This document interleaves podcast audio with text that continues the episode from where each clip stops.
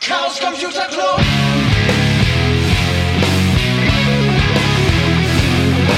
If you want things to get better, you're to have to stand for something. Herzlich willkommen zur neunten Folge der Sibyllinischen Neuigkeiten. Heute wieder eine kleine Gesprächsrunde mit dem Telegnom Hallo. und mit dem Sir Goofy. Juhu. Neuigkeiten. Es hat sich wieder viel getan, würde ich sagen. Sogar ziemlich viel. Ähm, so viel, dass man gar nicht weiß, wo man anfangen soll. Goofy, du warst ja schon was länger nicht hier. Ähm, Ja. Aus gute Gründe? Immer, ne? Aber welche Sachen sind dir denn hier in der letzten Zeit aufgefallen, die neu sind? Die neu sind. Ja. Äh, Das Leck im Wasserboiler in der Küche. Ich verstehe. Ähm, ja, hoffentlich können wir in der nächsten Folge berichten, dass das repariert wurde. ähm, aber als du gerade reingekommen bist, ist ja bestimmt aufgefallen, was da in dem Flur an der Wand hängt. Die Tür ist weg. Meine Güte. Ich, ich, ich glaube, der Gammler will ganz unterschwellig auf den Infoscreen hinweisen. Richtig, ich glaube, wir müssen mir mal hier andere Gäste besorgen. Das ist ja furchtbar. genau, Der wir haben ähm, ein paar nicht. Infoscreens äh, im Obergeschoss verteilt, die über die, ähm, ja, so eine kleine Webseite Dashing, so Kacheln anzeigen und ähm, Abfahrtsmonitor bilden. Das ist furchtbar mit euch. Also, ihr sitzt hier, äh, guckt in eure Rechner. Ich denke, wir machen einen Podcast. Ja, du laberst doch die ganze Zeit. Das ja, also, tja, nee. So nicht, Freunde. so, ähm, wenn der Infoscreen denn an wäre, was könnte man denn da sehen? Ja, zum Beispiel, wann die nächsten Straßenbahnen hier fahren oder Busse, ähm, ob der, ob die Türen, also welche Türen offen sind. Dass wir viel zu viel Strom verbrauchen. Richtig. Ähm, was aktuell im Irk los ist. Mhm. Die letzten Tweets, in denen der Chaospot erwähnt wurde. Ja, ist eine schöne, schöne Sache. Ähm, wo du gerade sagtest, dass man sehen kann, wie viel Strom wir hier verbrauchen. Das ist ja auch neu. Ja, Ähm, haben wir beide in den letzten Tagen zusammengebaut. Ähm, in Wir der haben- Tat. uns ja vor ein paar Wochen einen digitalen Stromzähler zugelegt mit einem S0-Bus, was seines Zeichens einfach nur ein Open Collector ist, der regelmäßig so äh, die Plusleitung gegen die Masseleitung durchschalten kann. Und das haben wir an einen Raspberry Pi angeschlossen. Haben wir noch äh, hochkomplizierte Elektronik, dazu gebaut. dazu gebaut und Sage ähm, und schreibe ein 10 Kilo Widerstand. Und das Ganze ähm, wirft jetzt quasi seine Werte über MQTT gegen die äh, InfluxDB, wo ein Grafana hinter ist. Was dazu führt, dass man nachsehen kann, wie viel Strom wir hier verbrauchen. Und ja, ich denke mal, das wird in der nächsten Zeit ganz spannend werden, mal zu schauen, wie groß hier so die Grundlast ist. Wir haben irgendwie so in der ersten Nacht schon gesehen, Grundlast knapp bei 70 Watt, was ich eigentlich ziemlich gut finde. Nee, nee, nee, nee, nee, die ist niedriger. Die Noch ist so, niedriger. Ja, die ist so zwischen 41 und 47 Watt. Hm. Das ist echt gut. Was echt erschreckend ist, ist der Wasserboiler. Der macht so seine 9 Kilowatt. Stimmt, das habe ich auch gesehen. Da gab es mal so einen kleinen äh, Peak, auf einmal Müssen, müssen, müssen wir gleich noch gucken, so, wenn das Licht im Bad angeht. Also vielleicht kann man da ja was über den, diesen nervtötenden Musikscreen machen. Wenn der an war und danach nicht der Peak vom Wasserboiler kommt, dann wissen wir, hat sich einer die Hände nicht gewaschen. Oder mit kaltem Wasser. Könnte natürlich auch sein. Wird abgedreht. Verstehe. ja, dann ähm, hast du ja noch irgendwie heute den ganzen Tag. Wir haben übrigens heute den 4. Oktober im Keller gehockt und ein weiteres Device äh, zusammengedübelt, was jetzt hier auch neben dir liegt. Genau. Für die Menschen und äh, vor allen Dingen auch für den Herrn Goofy da vorne, der schon darüber guckt Ja. und sich denkt, was ist das denn da eigentlich? Was hast du denn da Was ist das da? Ja, ich beschreibe das vielleicht erstmal ganz kurz für die Leute, die das jetzt ja nicht sehen können. Das ist eine kleine weiße Kiste, so irgendwie, keine Ahnung, 13 Zentimeter lang, 5 Zentimeter breit, 3 Zentimeter hoch oder so. Und da ist in der Mitte auf der Oberseite so eine kleine Aussparung und da sieht man drunter ein paar, ich würde jetzt sagen so 13, 14 LEDs gelb drunter leuchten. Ab und zu geht mal eine an, eine aus. Ähm, was das Ganze ist, da wohnt ein ESP drin, so ein kleines Wi-Fi-Moped. Mhm. Ähm, das hängt hier im WLAN und subscribt sich auf der, beim MQTT-Broker auf das Topic, wo die Stromverbrauchs, äh, die aktuellen Stromwerte reingepusht werden. Und äh, zeigt den aktuellen Stromverbrauch hier irgendwie entsprechend farblich und über die Anzahl der LEDs an. Also ist so, wenn, wenn ka kaum Strom verbraucht wird oder kein Strom, dann ist eine LED an und die ist grün. Und je mehr Strom verbraucht wird, desto mehr LEDs gehen an und desto roter wird das Ganze. Verstehe. Und die Skala wird dann von 1 bis 11 sein. Die Skala ist von 1 bis 16, weil da 16 LEDs drin sind. Ja, aber warum nicht bis 11? Ja, weil ich 16 LEDs reingebaut habe. Das ist jetzt technisch halt so bedingt. Okay, das Äh, heißt, wenn jetzt Die nebenan... Skalierung ist eh noch so ein kleines Problem, weil ähm, wenn, wenn man die Skala einfach linear macht ne, und sagt so, okay, das Maximale, was wir jetzt ziehen können über die Sicherung, ist irgendwo in der Größenordnung von 16 Kilowatt ähm, und sagt halt, okay, wir machen zwischen 0 und 16 Kilowatt, dann äh, hm, ja, ist da meistens so eine halbe LED an. Ähm, nicht so sonderlich schön und irgendwie leuchtet es da nicht viel und sieht irgendwie nicht so cool aus. Ähm, und immer den Wasserboiler anzumachen, nur damit man da was sieht, ist auch blöd. Ähm, wir wollen hier so ein bisschen Green IT machen. Mhm. ähm, und deswegen ist da im Moment eine logarithmische Skala implementiert zur Basis 10. Äh, bin ich aber auch noch nicht so ganz zufrieden mit. Ähm, da muss ich nochmal ran, mir irgendwas Sinnvolleres ausdenken. Verstehe. Das heißt, wenn jetzt hinten jemand sich in, ähm, im Backofen eine Pizza irgendwie warm macht oder irgendwas Dann anderes da kocht, dann geht da verfärbt noch das ins Dunkelrot. LEDchen an und äh, das Ding wird dunkelroter, ja.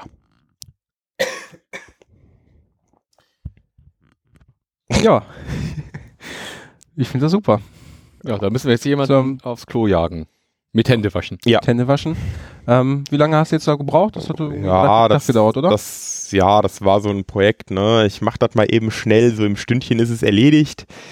Äh, jetzt geht tatsächlich jemand ins Bad und macht mal den Wasserhahn an und schon Das geht ist total LED super. an. ähm, vor allen Dingen, weil man das ja auch im Podcast so gut sieht. Genau.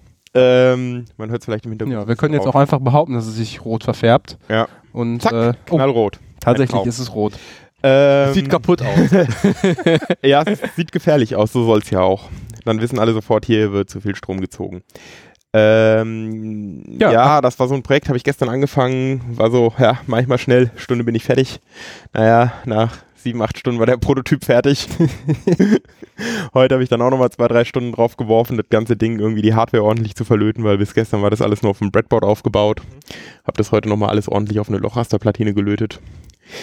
Äh, ja, ich denke mal, ein Bild davon oder so können wir noch mit in die Shownotes packen. Ja, können wir gleich direkt mal ein Foto Ja. bei Twitter oder sowas rauslassen. Ja, wir haben ja Ansonsten- heute Leute mit gutem Kameraequipment, habe ich gehört, die hier gerade neben uns sitzen und mit Geschirr klappern.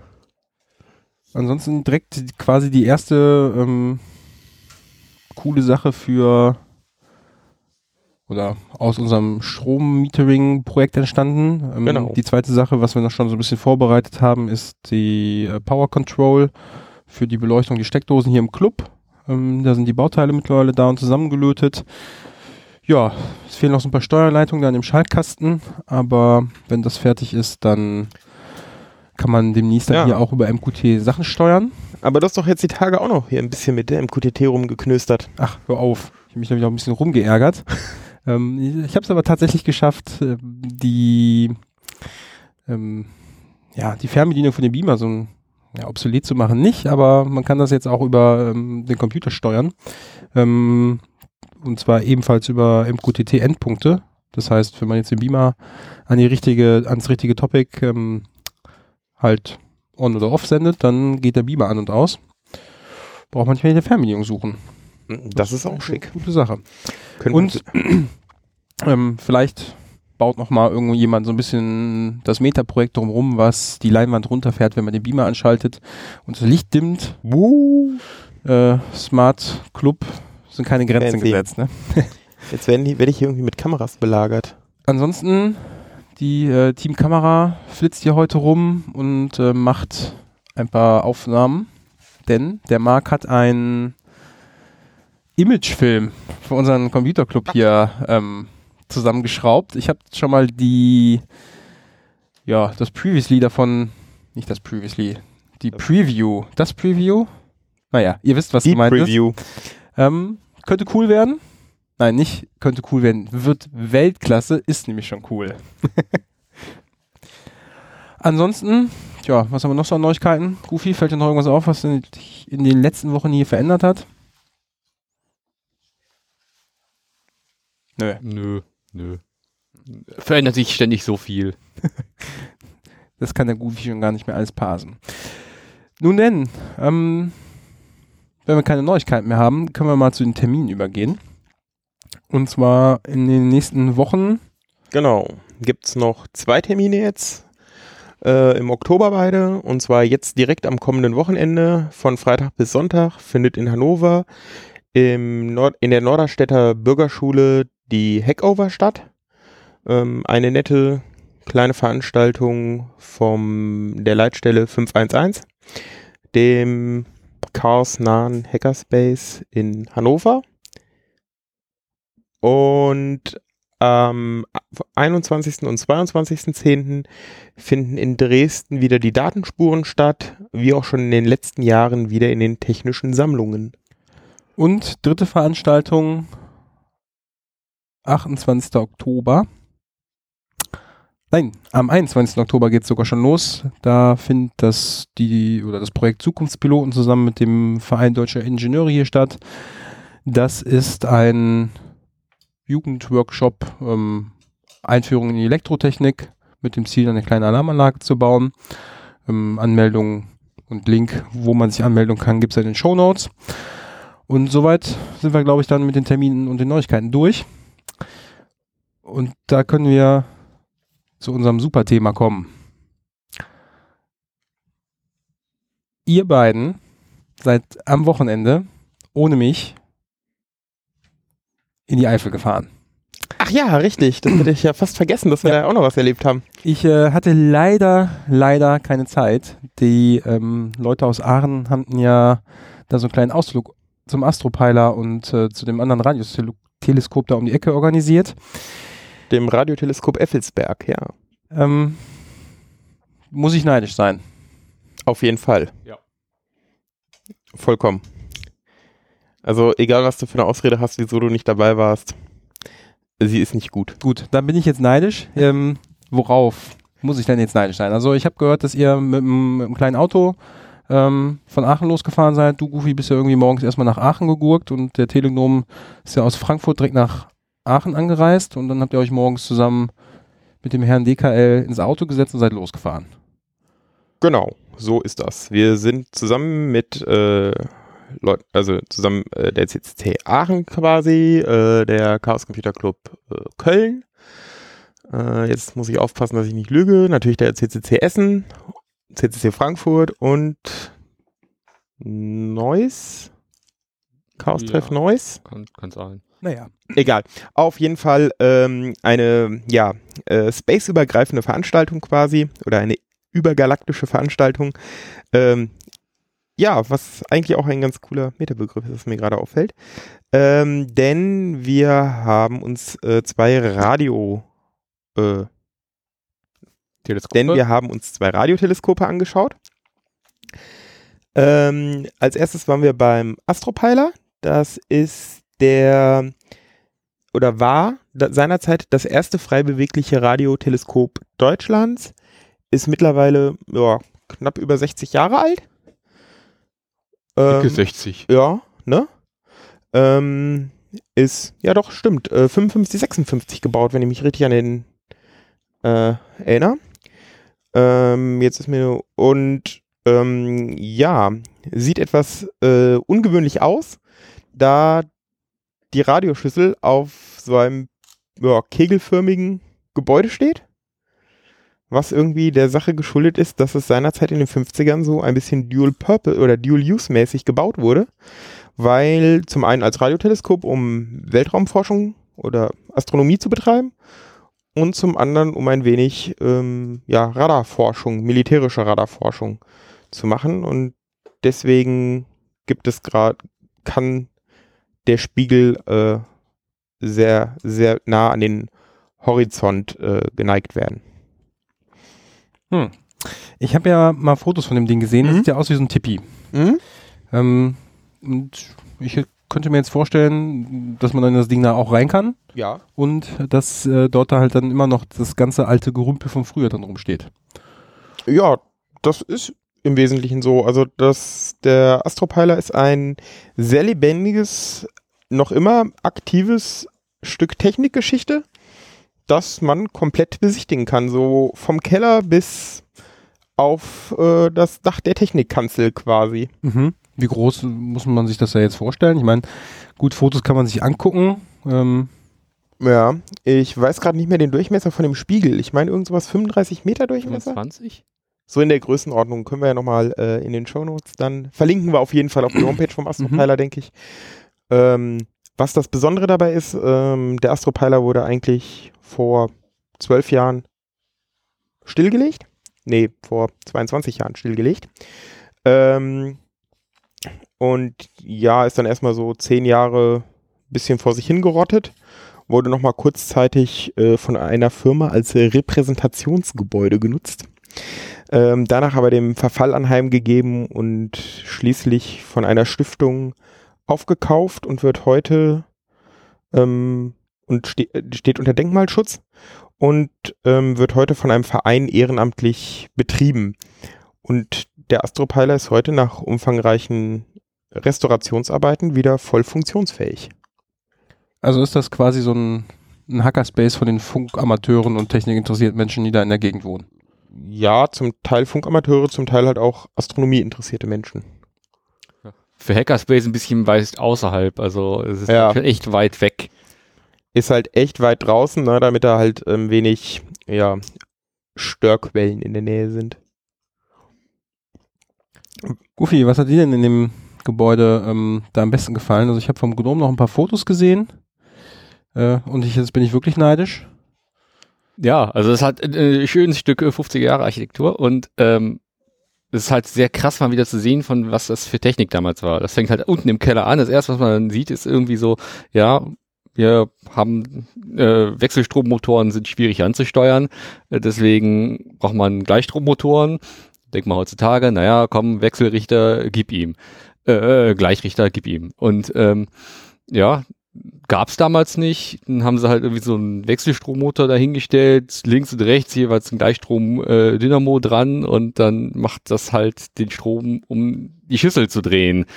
Ähm, ja, und äh, geht dann bis ganz oben in die Kanzel hin, weil ähm, damals hattest du halt nicht irgendwie den äh, den den äh, äh, Empfänger vorne an der Schüssel dran und konntest dann halt äh, die Datenleitung irgendwo nach unten legen und bequem drin sitzen und deine Sachen dir angucken, sondern ähm, das ging dann irgendwie über so eine HF-Leitung und so eine HF-Leitung darf, darf nicht lang sein. Das heißt, du sitzt da oben hinter der Schüssel in so einer sich drehenden Kanzel und äh, musst dann die Daten auswerten auf irgendeinem Schreiber, Mhm. der Ja. so aussieht wie so ein ähm, Wie so ein Seismograph. genau. Okay. Also die wurden halt früher Ähm, einfach mit so einer Zeigernadel auf Papier geplottet. ist das denn jetzt so, dass quasi der Antrieb im Keller von dem Gebäude ist und dann irgendwie über große Stangen das oben. Nee, nee, nee, ist bloß der äh, ist halt bloß der äh, äh, der Gleichrichter. ah, der hatte so einen schönen Namen. Ich Ah, ja, der okay. Dü Dyno ja, Syndyne, Dynsine, äh, Eine Dünsine. Das hört sich an wie ah, das hatte so einen ja. komischen, das hatte so einen ganz tollen Namen. Okay, war, war aber so ein Markenbegriff. Ja. Mechanik ähm,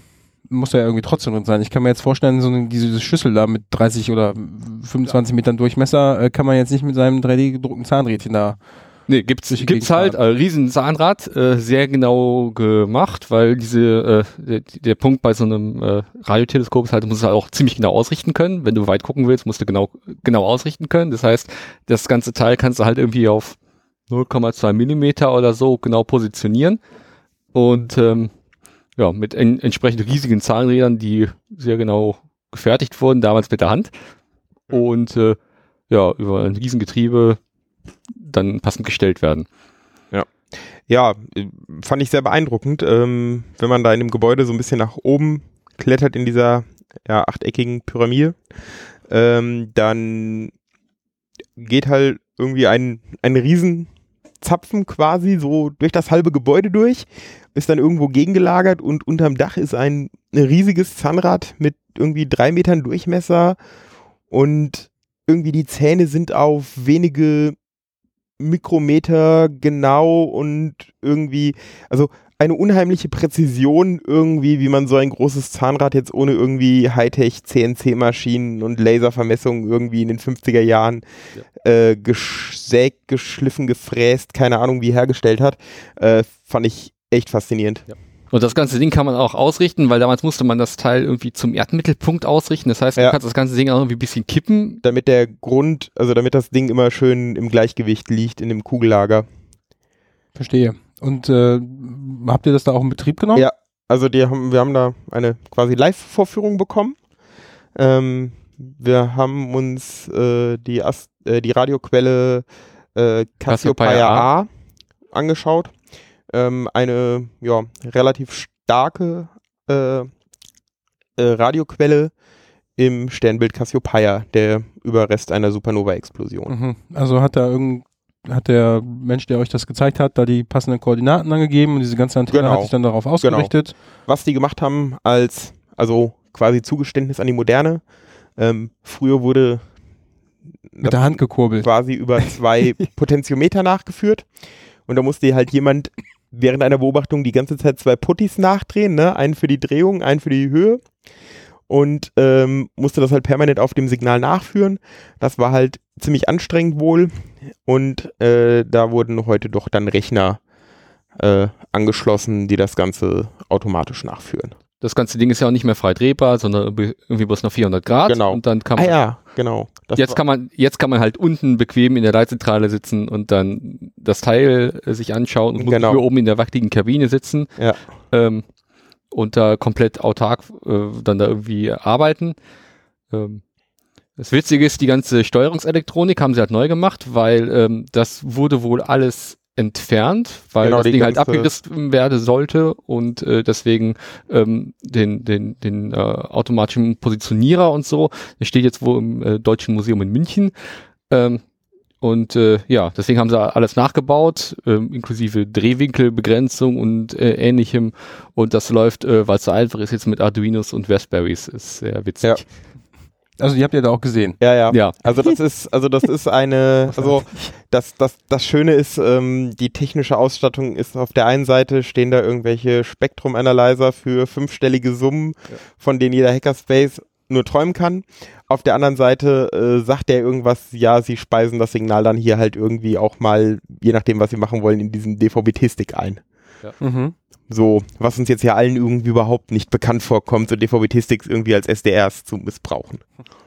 Ähm, was sieht man denn da, wenn man jetzt mit Raspberry Pi und Elektronik äh, Grundlagenkenntnis so ein riesen Tellerchen auf Cassiopeia A dreht? Mm, naja, man sieht im Prinzip zwei Sachen. Du hast, äh, man sieht, ähm, Also erstmal, wo, wo sieht man das denn? Das hat naja, auf dem Monitor, auf dem, auf dem Bildschirmmonitor, ja. so Nö, auf dem, auf? Computermonitor. Okay. Auf dem Computermonitor. Ähm, man sieht im Prinzip zwei Linien. Ähm, auf der X-Achse ist die ähm, Frequenz aufgetragen und auf der Y-Achse die Amplitude des Signals. Und äh, dann sieht man zwei Effekte. Ähm, zum einen, in manchen Bereichen sieht man eine, ja, wird das Signal quasi, was von der Radioquelle kommt, gedämpft. Da ist so ein Knick drin. Und im zweiten wird's, ist halt so ein Peak drin, was daher kommt, dass ähm, zwischen uns und der Quelle noch irgendwie interstellares ähm, Material rumhängt, was halt ein Teil der Leistung, der Radioleistung, die davon herkommt, verschluckt. Und zeitgleich ist sie halt auch ein starker Strahler. Hm, spannend, weil wenn man eigentlich nachts auf den Himmel guckt, ne, sieht man ja Sieht man davon genau gar nicht. wenig, aber Ja. mit so einem Teleskop dann doch viel. Ja. spannend. Gut, nachdem ihr dann da irgendwie die Führung beendet hattet, ging es ja weiter. Wie lange hat das überhaupt da gedauert? Also ihr wart Oh, wie lange waren wir da? Drei, vier Stunden? Ja, drei schlecht. Stunden. Drei, so. ne? Ja, man muss halt, äh, hat ziemlich lange gedauert, weil wir mussten halt, äh, diese Kabine oben drin, die ist halt Oh ja. ziemlich eng, weil das halt spitz zuläuft und äh, Der Zugang ist speziell, ja. ja, es ist halt sehr eng und nie dafür gebaut, dass da normal große Menschen da reinkommen Ja. und äh, Also sich vor allem, das dass man da, genau, vor allem nicht, dass man da als Besucher drin rumklettert. so, d- also ich hatte ja beschrieben, dieses Zahnrad, ne, und diese, dieser Do Zapfen quasi, der durch das halbe Gebäude geht. Und um in diese Kabine zu kommen, muss man innen durch diesen Zapfen, der ist innen hohl, Hm. und dann steigt man irgendwie engste Leiterchen in diesem Zapfen hoch, um in diese Kabine reinzukommen. Gut, also bis da alle mal reingeklettert und wieder rausgeklettert Das dauert sind, einen dauert es so ein bisschen, ja. So, dann wart ihr jetzt noch bei dem anderen Teleskop in Effelsberg. Genau. Ähm, Gibt es da einen Unterschied zu dem ähm, Teleskop Ist auf größer. Stock hat? Oder, Das ist deutlich größer. okay, abgesehen von der Größe, ist das auch ein Radioteleskop? Ja, oder? ist auch ein Radioteleskop, ist 20 Jahre, 25 Jahre neuer Und steht nicht auf dem Berg. und steht nicht auf dem Berg, sondern im Tal, weil Effelsberg ist so der direkte Nachfolger vom Astropeiler Stockard und ähm, man hat damals festgestellt, dass es für die Radioforschung im Weltall, also die Radioastronomie, ähm, eine schlechte Idee ist, ein Teleskop auf einem Berg zu bauen, weil man dann ständig Störquellen hat, also terrestrische Störquellen, die einstrahlen, irgendwelche Industriebetriebe, die irgendwelche starken Maschinen anwerfen oder abschalten oder Züge, die vorbeifahren. Radaranlagen. Genau, das stört die halt die ganze und deswegen hat man den Effelsberg, das, das Radioteleskop am Effelsberg in einen Talkessel gebaut, der eigentlich nach möglichst vielen, also nach drei Seiten mehr oder minder abgeschattet Mhm, ist. das ist möglichst tief in einer Art Schlucht, wo Genau. man nur den Himmel sieht und dann Genau. kommen die Störquellen von außen Ja. nicht mehr so da rein. Ja, natürlich raffiniert. Ja. Eine erstmal auf dem Berg und festgestellt, oh, War eine schlechte Idee. war eine schlechte Idee. Das nächstes Mal in. Tal. Genau. Und ja, ist, also ist minimal größer. Ich hatte jetzt mittlerweile nochmal nachgeguckt. Der Spiegel äh, beim Astropeiler ist 25 Meter im Durchmesser und der am Effelsberg ist 100 Meter im Durchmesser groß. Das ist ja dann doch nochmal eine Ecke größer. Das ist der zweitgrößte beweglich, das zweitgrößte bewegliche Radioteleskop, was es so gibt. Das größte ist allerdings 102 Meter groß. Das ist halt bloß so. Genau, das ist so minimal größer, also die sind absolut in der gleichen Preisklasse. Das, das ist halt so die Grenze, was halt baubar ist. Mhm. Und ähm, als ihr jetzt da wart, war quasi jetzt nicht nochmal irgendwie technisch große Neuigkeiten, die euch da erzählt wurden, sondern einfach nur nochmal das gleiche in etwas größer und ja, die haben halt moderner. Ja, moderner, äh, ja, ein bisschen. Also die, klar, die haben neuere Empfänger und empfindlichere Empfänger. Ähm, wobei äh, der Astropeiler auch ausgediente oder doppelte Technik vom äh, Stockard, äh, nein, nicht vom Stockard, Entschuldigung, vom Effelsberg. Äh, Effelsberg bekommt, um die weiter zu verwenden. Ähm, ist das denn da der, der gleiche Verein, der das betreut? Nein, da, der, das Radioteleskop Effelsberg wird von der Max-Planck-Gesellschaft betrieben. Ah, okay. Das eine ist quasi noch so Museumsbetrieb und das andere wird noch für aktiv für, für Forschung benutzt. Ja, das kann man so nicht ganz sagen, ähm, weil auch der Astropeiler wird noch für Forschung benutzt. Ähm, zum Beispiel äh, Studenten, die jetzt irgendwie ihre Masterarbeit oder Bachelorarbeit im Bereich der äh, Astrophysik schreiben oder Radioastronomie, ähm, kommen da gerne mal hin und mm, machen da ihre Messungen, weil es normalerweise auf den großen Teleskopen einfach nicht möglich ist, aufgrund der Ausbuchungen für Studenten da mal ihr Projekt zu machen. Hm. Und das geht am Stockard halt. Können wir auch da mal irgendwie einen kleinen Versuch einkippen? Sicherlich. Also ich Ja. glaube, die Leute sind da sehr offen. Die haben sogar eine zweite Schüssel neben dran stehen, wo sie irgendwie demnächst äh, Remote äh, Schülerlabor Mhm. anbieten wollen. Dann kannst du aus deinem Klassenzimmer aus Radioteleskop steuern per Internet. Das ist klasse. Mhm. Vielleicht können wir auch mal unseren SDR da anschließen. Ja. So ein bisschen bessere Antenne. So ein Radio am Radioteleskop. Warum nicht? Ja, und was beim Effelsberg halt noch der Unterschied ist zum Stockard vielleicht, ist, ähm, da findet halt, also der, da findet halt gerade so Radioastronomie am obersten Ende so der Messlatte statt, was so international betrieben wird. Ja, klingt so, als ob wir durch sind mit der Geschichte. Ja, also beides sehr empfehlenswert. Ja. Astropeiler kann man halt drin rumklettern. Also wenn, wenn, Wittelsberg nicht. Äh, Genau. Dafür, dafür gibt es da halt dann äh, einen PR-Menschen, ja, ja, der einem stundenlang alle Fragen beantwortet, die man haben möchte. Also wir waren da, glaube ich, auch zwei drei Stunden und der hat, äh, Ja. obwohl er Feierabend hatte, noch äh, ja, alle wobei Fragen. das ging so lange gut, bis dann so die Spezialfragen kamen und dann irgendwelche Details über irgendwelche Ja, okay. interstellaren Maser äh, gestellt wurden. Interstellare Maser. Ja, Ich verstehe. also im Prinzip wie ein Laser, nur mit Mikrowellen. Mhm. Das heißt, ihr habt den, den guten Herrn da mit der vollen Nerd-Power. Das Durchlöchert. äh, ja, Ich könnte mir ja vorstellen, dass die Leute, die so Führung anbieten, sich auch freuen, wenn da Leute kommen, die ja, Äh, Also, Vorher war halt irgendwie ein Reisebus mit Kaffeekränzchen. Das war Ja. nicht so toll. also er war irgendwie ganz froh, dass er auch mal die interessanteren Folien aus seinem Slide-Deck auspacken konnte an dem Tag.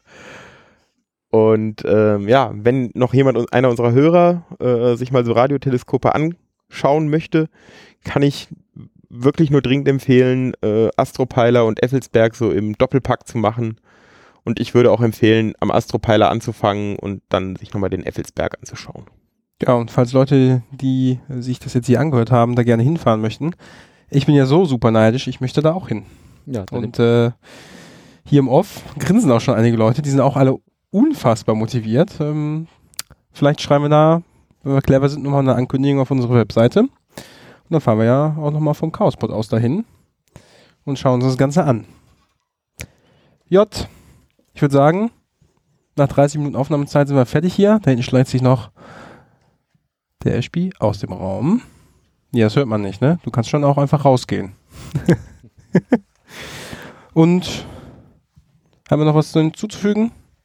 Dem ist nichts mehr hinzuzufügen. Gut, dem ist nichts mehr hinzuzufügen. Bis dahin. Tschö. Ciao. Ciao. Tschüss.